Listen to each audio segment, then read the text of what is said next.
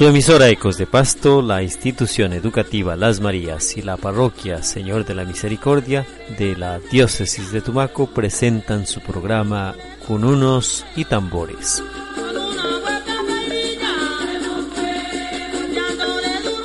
Un programa de animación, evangelización y catequesis al servicio de la Iglesia Católica.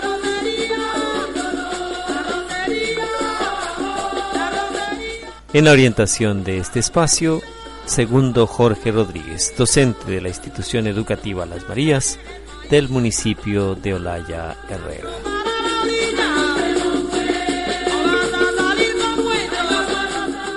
Sean todos y todas bienvenidos y bienvenidas.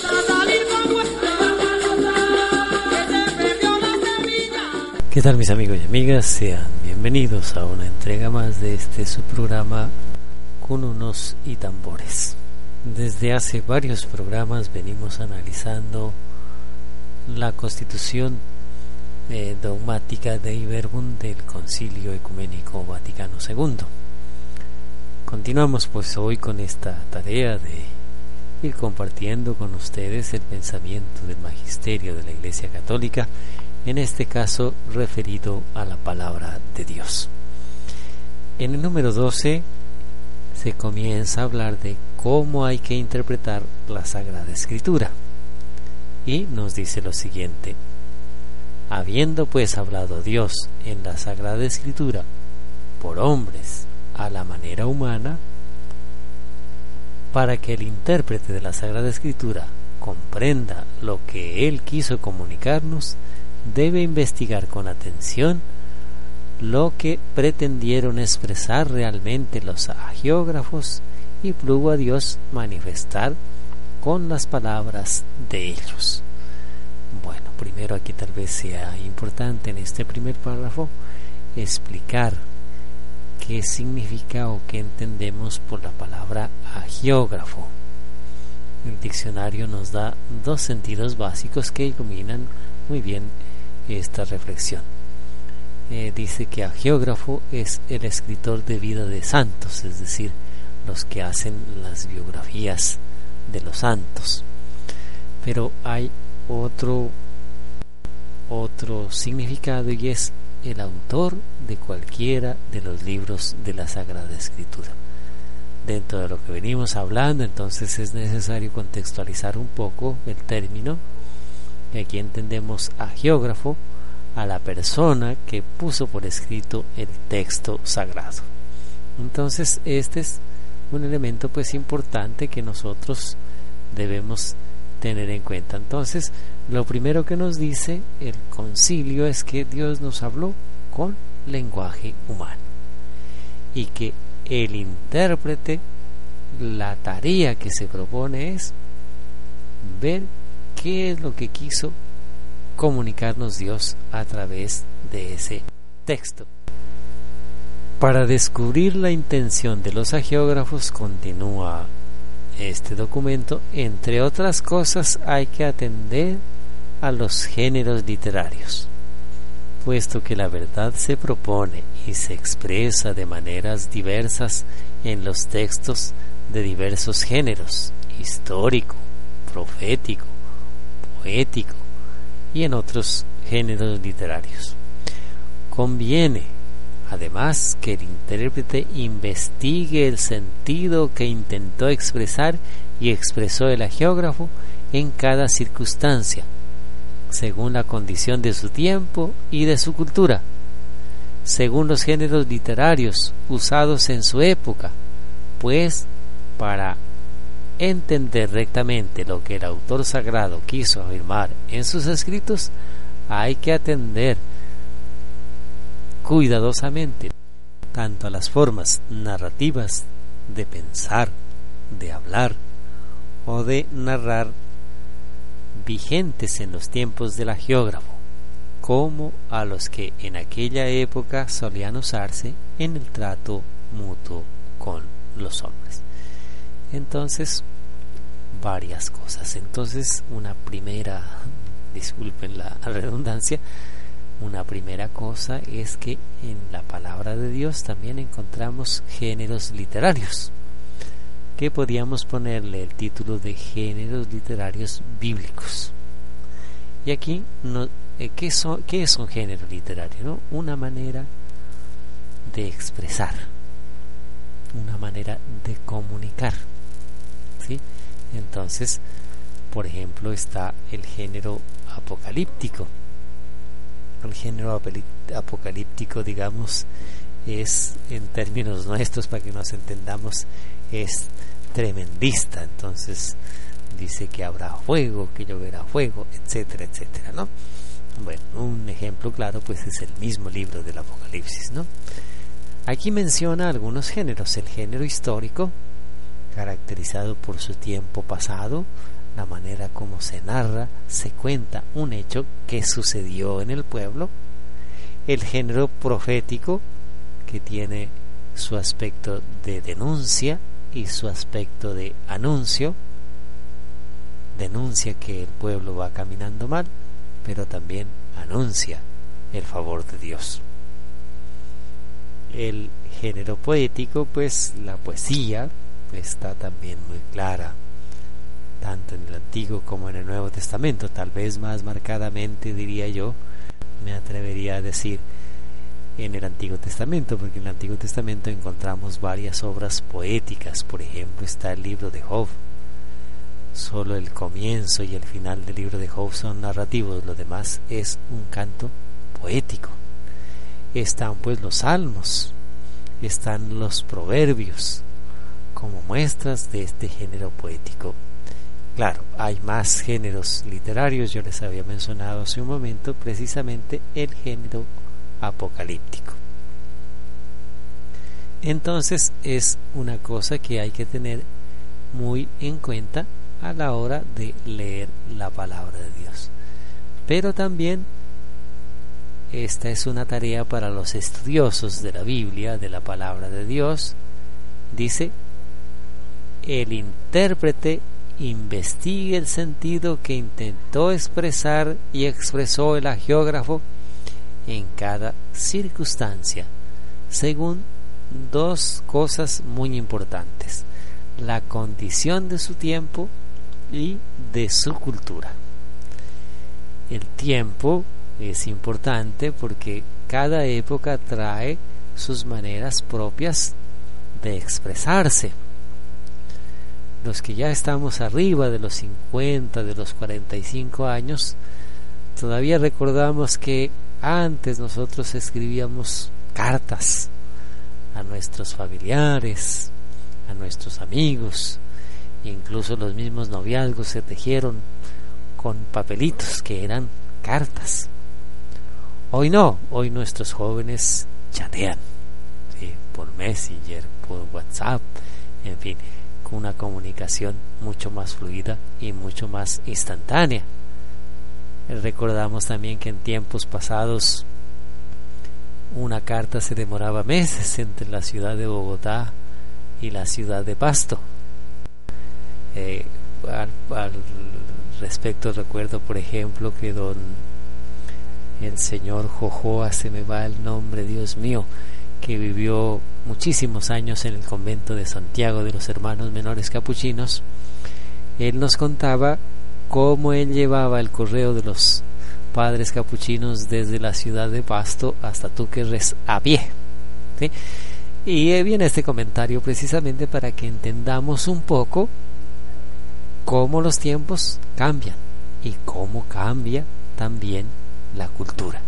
Entonces, por eso el texto el texto del concilio reclama a que quienes investigan, quienes se dedican al estudio de la palabra de Dios no deben olvidar el tiempo y la cultura.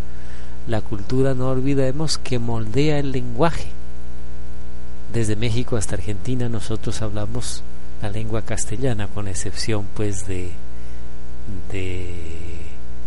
Brasil y bueno otros países que están por allá en la en el Atlántico, pero la gran mayoría somos de lengua castellana. No obstante, hay palabras que tienen diversas connotaciones en los países.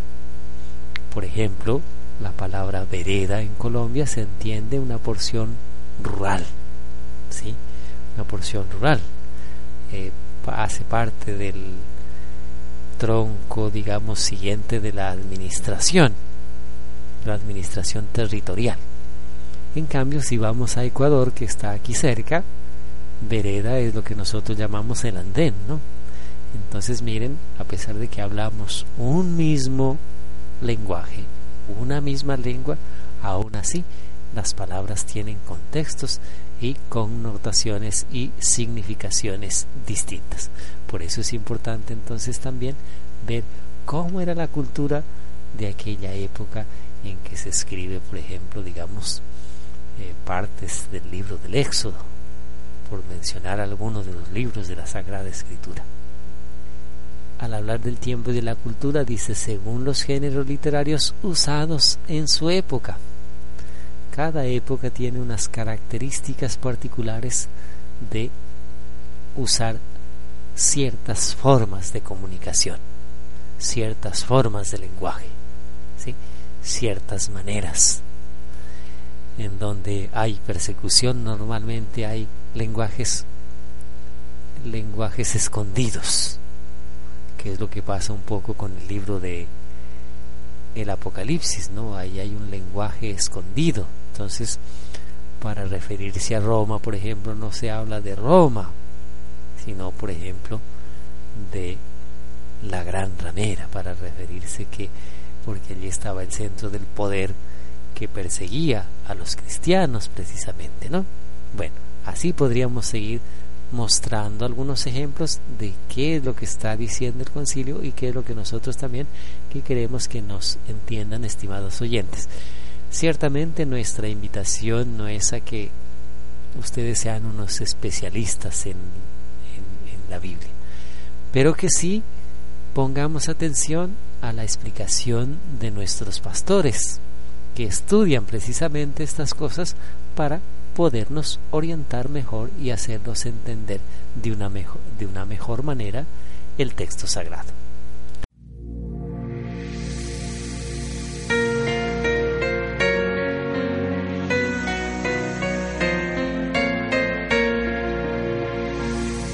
Yo te llevo desde niña muy adentro.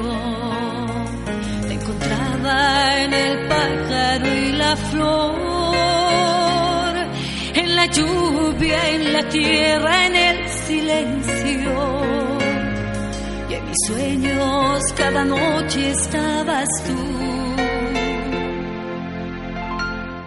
Desde entonces quiero darte siempre gracias, porque puedo darme cuenta de tu amor. Beberé de tu cuerpo y de tu sangre yo por siempre te daré mi corazón.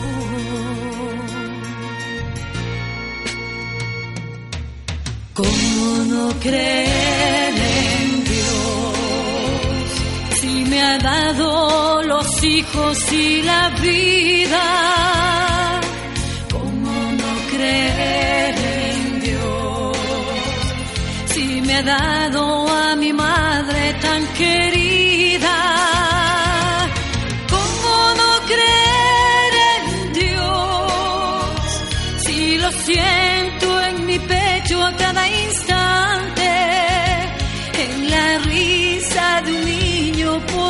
Calle o en la tierna caricia de una madre,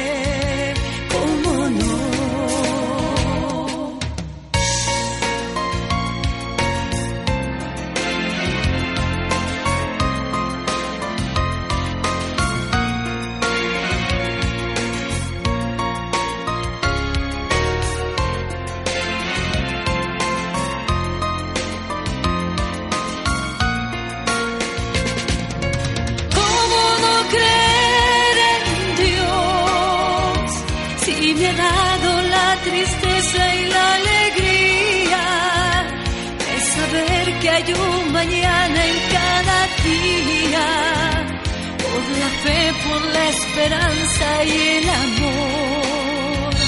¿Cómo no? ¿Cómo no creer en Dios? está en las viñas y en el manso trigo. ¿Cómo no creer en Dios? Si me dio la mano abierta de un amigo.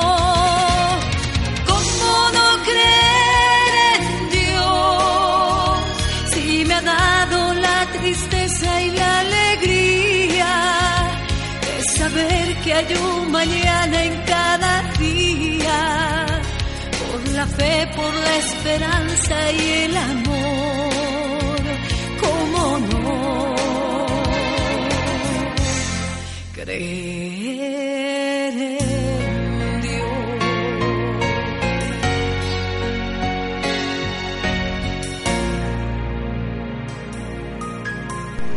Pues para entender rectamente lo que el autor sagrado quiso afirmar en sus escritos, hay que atender cuidadosamente tanto a las formas nativas usadas de pensar, de hablar o de narrar vigentes en los tiempos del agiógrafo, como las que en aquella época solían usarse en el trato mutuo con los hombres. Entonces, por ejemplo, tenemos una palabra que sabemos que si hay alguna palabra segura que pronunció el Señor Jesús, fue la palabra Abba. Y para nosotros entender esta palabra, bien qué es lo que quiere expresar, tenemos que retornarnos, retrotraernos en el tiempo, a la época en que se utilizaba esta palabrita. Y entonces descubrimos que Abba era la palabra cariñosa que utilizaba el niño pequeño con su papá. De tal manera que mm, espero no se me dé a malas interpretaciones, porque el lenguaje también es un poco complejo. Es como si dijéramos papacito, papacito querido, papacito amado. eh, pues hoy en día, digamos, tal vez tiene otras significaciones la palabra papito, porque también las muchachas al muchacho simpático le dicen eso, ¿no? Pero bueno, digamos, solamente para dar un ejemplo de tantos de estos que, digamos, nosotros encontramos. Entonces, hasta eso se remonta el estudio de la especialidad bíblica. Y el otro, la otra orientación, porque estas son orientaciones, como les decía, de manera especial para los que se dedican al estudio de la palabra de Dios, pero también es válido para nosotros este criterio. Si nosotros estamos acercándonos a la palabra de Dios y estamos leyendo el Antiguo Testamento, estamos leyendo el Nuevo Testamento, que nosotros hay una cosa que decirla muy claramente frente a otros grupos cristianos que van a decirnos a nuestras casas que nunca leemos la palabra de Dios. Esa es la mentira más grande, pues nosotros en toda celebración leemos la palabra de Dios. Es más, el día domingo hacemos primera lectura, salmo, segunda lectura y evangelio. Cuatro textos bíblicos que han sido seleccionados para celebrar el domingo. Entonces, por eso este criterio sí es válido ya para todos nosotros, no solamente para el que se dedica al estudio de la Biblia, sino también para nosotros. Y dice lo siguiente, hay que leerla e interpretarla con el mismo espíritu con que se escribió, para sacar el sentido exacto de los textos sagrados. En este mismo sentido entonces va el consejo, para llegar diligentemente al contenido y a la unidad de toda la Sagrada Escritura. Si nosotros leemos de esta manera progresiva, desde el Antiguo hasta el Nuevo Testamento, pues no vamos a tener problema para perdernos. O si leemos también desde la fe pospascual, es decir, desde el Nuevo Testamento hacia el Antiguo, también no nos podemos perder en ese camino. Nosotros nos perdemos es cuando descontextualizamos los textos, cuando solo leemos un único texto y a ese texto le damos una única interpretación. Y para poderle darle una adecuada interpretación yo tengo que acudir a otros textos bíblicos. Afortunadamente hoy en día ya existen en nuestros hogares las Biblias y las Biblias normalmente al pie de las páginas trae notas explicativas, hay que leer esas notas. A los márgenes trae otras citas, significa que nosotros podemos ir a esas citas y leerlas para tratar también de hacer nuestro trabajo juicioso. Bien, entonces esta es pues la enseñanza que nos está dando la Iglesia a través del Concilio Ecuménico Vaticano II en su, ya hemos dicho, documento, en su constitución dogmática Dei Verbo, es decir, referido a la palabra de Dios.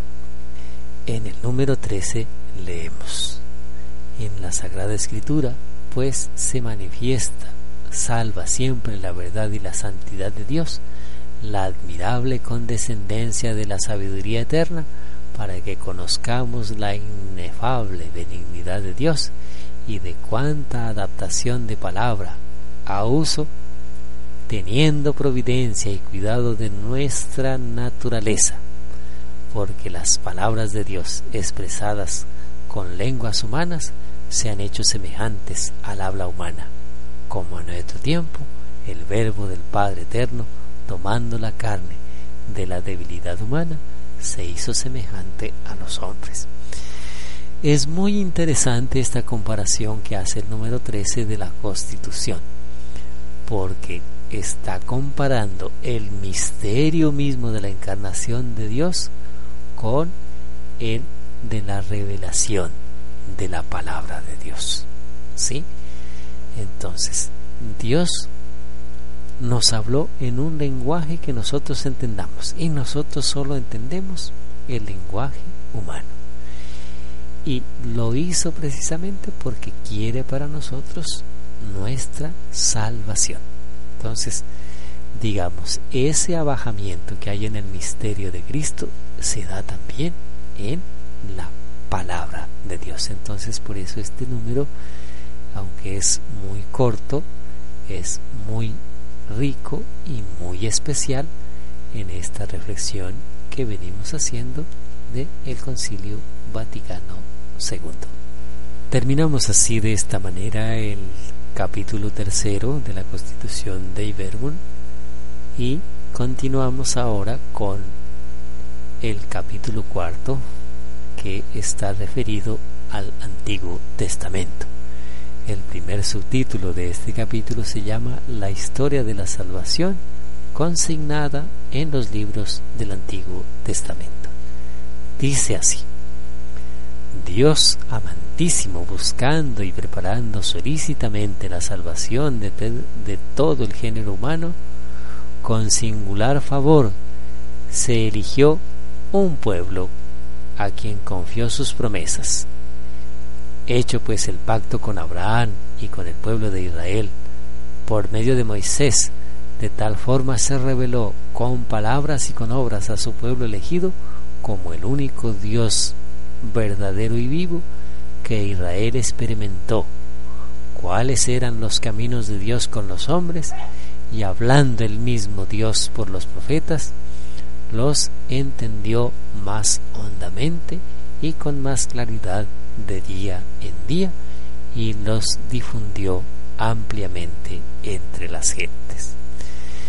Entonces aquí se nos presenta la raíz veterotestamentaria y esa raíz es el pueblo elegido, el pueblo de Dios, el pueblo de Abraham, el pueblo de Israel, los hijos de Jacob. Entonces es muy importante este número por esa raíz que nos vincula entonces con nuestro Padre en la fe, que es Abraham. Abraham es el hombre creyente, obediente a la palabra de Dios, que contrasta con Adán, que a pesar de que escuchó a Dios, no le creyó y fue desobediente. Entonces es importante eso pero también nos da un elemento que a mí me parece bastante interesante cuando él dice que por medio de Moisés de tal forma se reveló con palabras y con obras. quiénes? A este pueblo que había elegido desde antiguo y se manifiesta como el único Dios verdadero y vive. Y por eso también es importante expresar lo que dice y que Israel experimentó cuáles eran los caminos de Dios con los seres humanos. Esto es muy importante porque en la palabra de Dios encontramos plasmada precisamente una experiencia de fe. Y por eso entonces debemos prestarle mucha atención a todos estos aspectos que la constitución de Iberbum viene enseñándonos y que nosotros les compartimos a, ustedes tratando de llevar este mensaje abriendo las riquezas del magisterio de la Iglesia Católica. Termina el número 14 diciendo, la economía pues de la salvación preanunciada, narrada y explicada por los autores sagrados se conserva como verdadera palabra de Dios en los libros del Antiguo Testamento, por lo cual estos libros, inspirados por Dios, conservan un valor perenne. Todo cuanto está escrito para nuestra enseñanza fue escrito a fin de que por la paciencia y por la consolación de las escrituras estemos firmes en la esperanza, escribe el apóstol Pablo en la Carta a los Romanos capítulo 15 versículo 4. Repetimos, pues todo cuanto está escrito para nuestra enseñanza fue escrito a fin de que por la paciencia y por la consolación de las escrituras estemos firmes en la esperanza. Romanos 15, 4. Entonces, digamos, nos está diciendo que nosotros debemos atender a la palabra de Dios y atender a que los libros del Antiguo Testamento son también palabra de Dios para nosotros. Tanto los libros del Antiguo como del Nuevo Testamento son palabra de Dios. Seguiremos pues, estimados oyentes, compartiendo estos temas. Esperamos que hayan sido de su agrado y gracias también por la paciencia que nos tienen de dispensarnos su atención, de que a veces por las circunstancias del contexto no podemos llegar, pero aquí estamos siempre que tengamos los recursos y los medios tecnológicos para comunicarnos con ustedes. Que tengan un feliz día.